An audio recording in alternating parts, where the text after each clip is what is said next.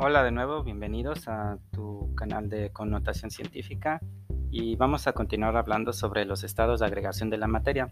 En este caso vamos a empezar a definir o a caracterizar a los tres estados de agregación principales que seguramente ya conoces, que son que es el estado sólido, líquido y gaseoso. Entonces, empecemos a describir el estado sólido. Los objetos materiales sólidas presentan como cuerpos de forma definida, presentan un cuerpo de forma definida, sus átomos a menudo se entrelazan formando estructuras estrechas definidas, lo que les confiere la capacidad de soportar fuerzas sin deformación aparente. Son calificados generalmente como duros, así como resistentes, y en ellos las fuerzas de atracción son mayores que las de repulsión. En los sólidos cristalinos, la presencia de los espacios intermoleculares pequeños da paso a la intervención de las fuerzas de enlace, que ubican a las celdillas en formas geométricas, en isomorfos o vitreos. Por el contrario, las partículas que lo constituyen carecen de una estructura ordenada. Digamos, imaginemos un, poco de sal y observemos o imaginemos la estructura al interior de ese granito de sal. Realmente se ven como pequeños diamantitos o pequeños cristalitos. Esas estructuras presentan cierto, cierto acomodo eh, tridimensional en el cual existen un grado de separación y está este, este acomodo, esa estructura genera como una forma de red cristalina. Y bueno, en general podemos decir que todas las sustancias o materiales en estado sólido suelen presentar las siguientes características.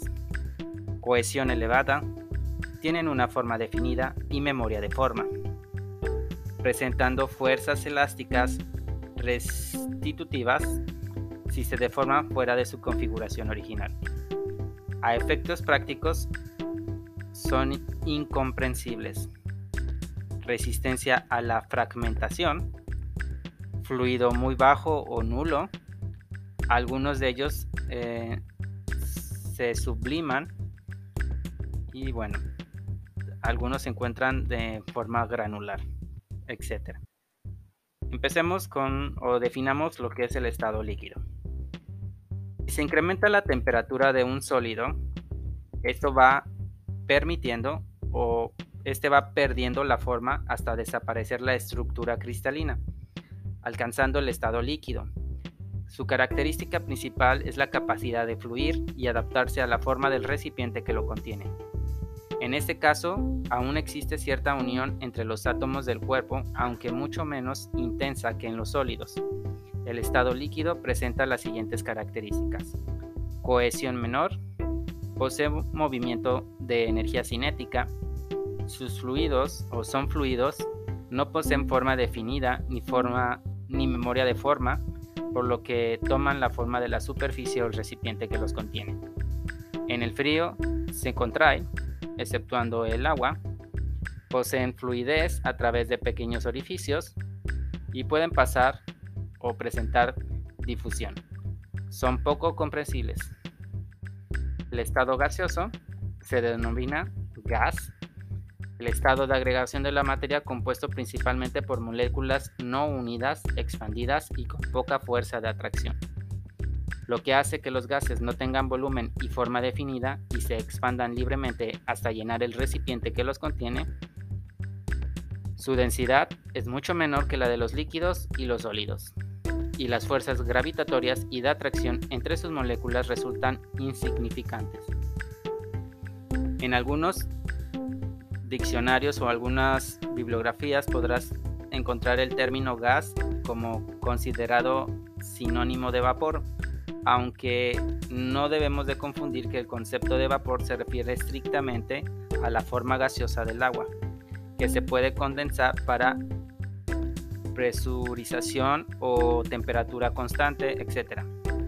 Dependiendo de su contenido de energía o de las fuerzas que actúan, la materia puede estar en estado en un estado o en otro diferente. Se ha hablado durante la historia de un gas ideal o de un sólido cristalino perfecto, pero ambos modelos límites ideales y por tanto no tienen existencia real. En los gases reales no existe un desorden total y absoluto, aunque sí un, desorden eh, más o menos grande.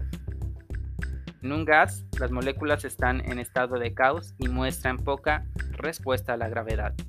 Se mueven tan rápidamente que se liberan unas de otras.